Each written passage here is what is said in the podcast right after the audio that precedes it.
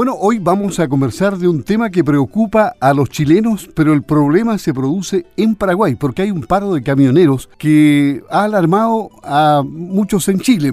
¿Por qué? Porque es una fecha complicada porque se está en el periodo pic de arribo de carne vacuna para las fiestas patrias de septiembre. Y había movilizaciones y siguen las movilizaciones en Paraguay por parte del gremio de los camioneros. Fíjense que los dirigentes indican que la medida se extenderá hasta tanto el Congreso Nacional decida sobre el proyecto de ley de flete que debe analizarse justamente esta semana. Este sector se moviliza en todo el país, en todo Paraguay, desde la semana pasada, luego de que supuestamente los exportadores no cumplieron con acuerdos logrados tras la última movilización, en el que pedían el reajuste de precios del flete ante la alza de combustible. Diversos sectores denunciaron millonarias pérdidas tras ser retenidos o no poder transportar sus productos debido a la movilización de este gremio.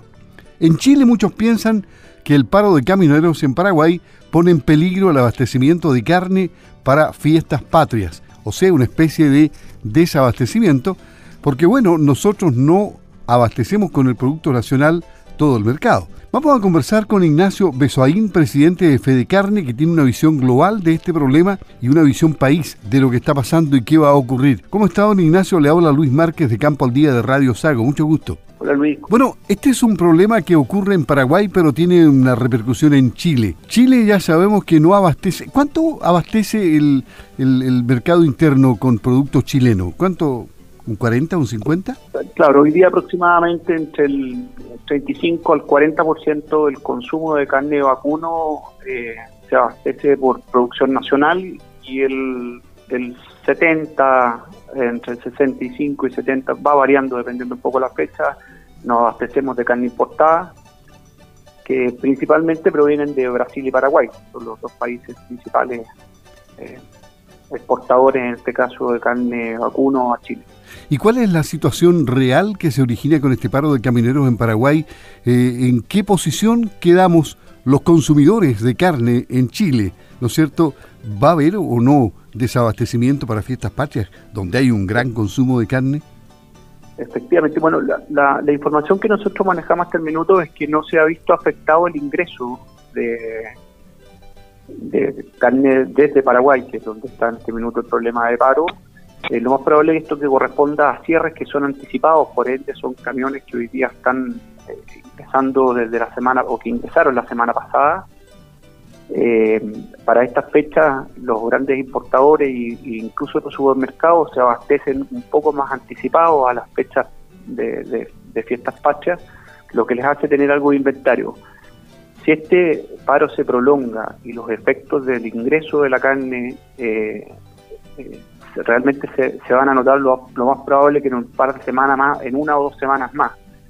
Eh, hoy día el mercado no se ha visto reflejado, no se ha visto desabastecimiento ni de carne nacional ni de carne importada, pero vuelvo a reiterar que lo más probable es que esto lo podamos visualizar en una o dos semanas más cuando se, si es que se llega a prolongar el, este paro.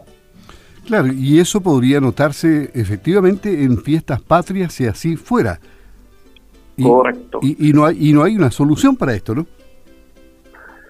O sea, desde, desde el punto de vista del mercado nacional no hay mucho. Hoy día, eh, en, estas fechas particulares, todos los años tenemos el mismo evento, que es cuando tenemos la mayor demanda de consumo por, por, por, evidente, evidencia de lo que significa las fiestas patrias, y tenemos la menor eh, eh, oferta de ganado por un tema climático. Nosotros somos un país que vendemos de la producción a pasto, principalmente para la engorda, y en invierno hay menor producción de pasto, por ende menos animales o menos ganado gordo para, para ver disponible para la venta. Eso hace que se genere estos desequilibrios en estas fechas, que tenemos mucha demanda y poca oferta, eh, que es una, algo histórico y que efectivamente se podría ver mucho más agravado si tenemos menor ingreso de carnes importadas, que lo que podría pasar con el, con el paro de Paraguay de camioneros. Ahora, el, eh, el retail siempre privilegia la importación de carne, ¿no? Eh, usted me decía que en un, entre un 70% se vende carne importada en el retail, en los supermercados, y, apenas un 30% de carne nacional es la que ingresa a los supermercados, ¿no? Sí, la relación de los supermercados es más o menos similar. Eh, eso es entre un 60 y un 40 o un 70 y 30% entre la carne importada y la nacional. En, en los supermercados es una relación, eh, básicamente las cadenas de retail más importantes, es más o menos la misma relación. Un 60-40, 60% o 70% se abastecen de carne importada y el, y el otro saldo de carne nacional. ¿Y cuál, cuál es la recomendación para los consumidores en este sentido? ¿Qué, ¿Qué es lo que hay que consumir? Me imagino que hay que privilegiar el producto nacional y comprar eh, en carnicería o no?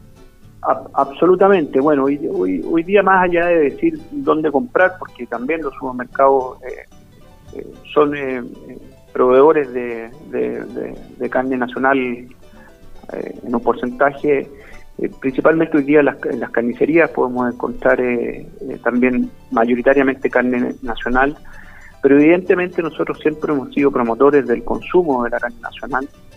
afortunadamente en este último periodo, yo diría que en los últimos dos años o, año y medio ha habido un cambio en el consumo de la carne nacional. los propios consumidores, los nacionales hoy día han, privilegiado nuestra carne porque han visto que tiene mejores atributos, que es una carne fresca y que se está produciendo buena carne en nuestro país. Y eso, eso se, ha, se ha notado en una mayor demanda de carne nacional. Claro, complicado el tema porque, bueno, esperemos que ese paro en Paraguay no se prolongue demasiado, porque aquí nadie saldría beneficiado, porque no hay más producción en Chile se supone que se vende toda eh, y, no podemos cubrir el vacío con producción nacional.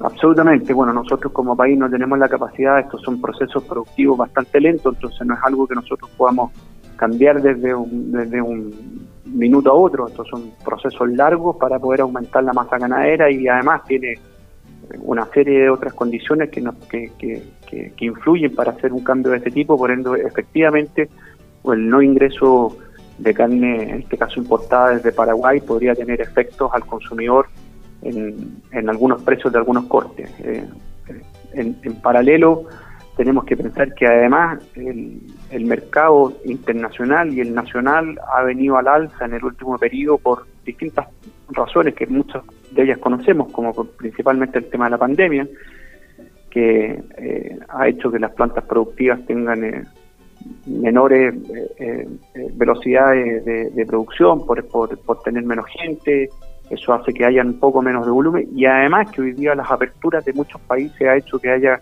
aumentado el consumo en forma importante en todo el mundo y eso incluye también a Chile y eso nos hace en definitiva también eh, ya venir en una escalada de alzas de precios que lo más probable que si esto se mantiene en el tiempo, lo de Paraguay y se agrava, puede tener aún más eh, repercusiones en el precio de la carne.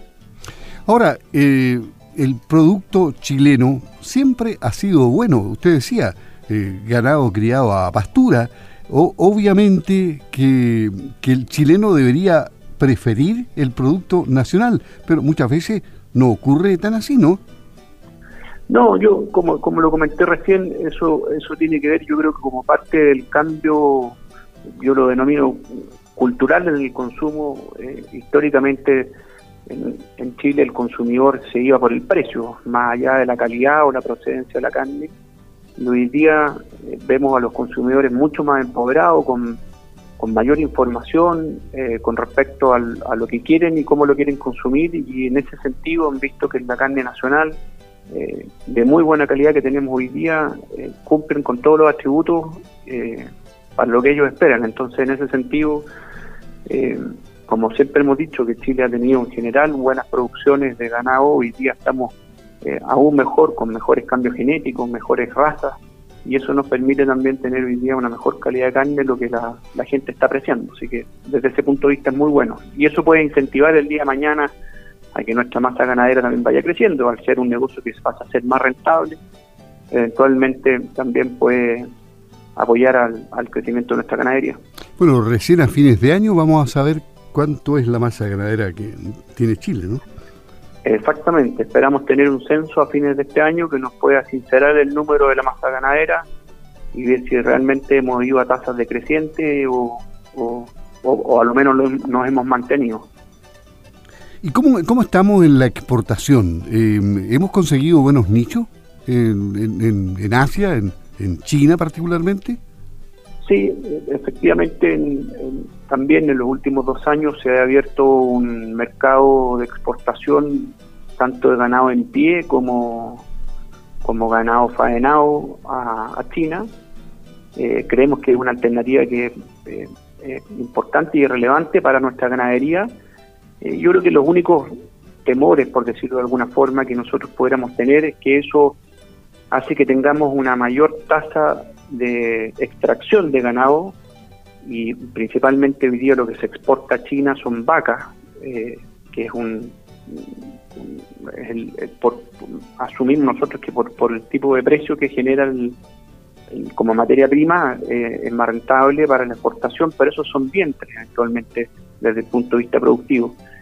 Eh, y en la medida que tengamos una mayor extracción, en este caso de vientres, que son vacas, y por otra parte de ganado en pie, que son eventualmente animales que podríamos haber engordado en nuestro país, o animales que podríamos haber, en el caso de vaquillas, encastado en nuestro país, estamos disminuyendo esa masa ganadera o estamos haciendo una mayor extracción y no tenemos capacidad de reposición, porque por otro lado no aumentan las crianzas, por otro lado no tenemos nosotros, eh, que no diga que haya que hacerlo, pero no tenemos importación de ganado en pie para poder reponer eso. Y si a la vez estamos aumentando nuestra faena porque hay un mayor consumo de carne nacional, por ende hoy día estamos aumentando nuestra faena, estamos generando un desequilibrio, estamos exportando vientres, estamos exportando animales faenados que son eventualmente también vientres y por otro lado tenemos un aumento en la faena. En definitiva, es, de, dulce es de dulce y a grasa. Eh, por un lado tenemos un nicho nuevo que nos genera un mercado nuevo, que nos genera una mayor rentabilidad para toda la cadena y esperamos que también eso se traduzca para los productores, pero, pero nos puede generar un desequilibrio.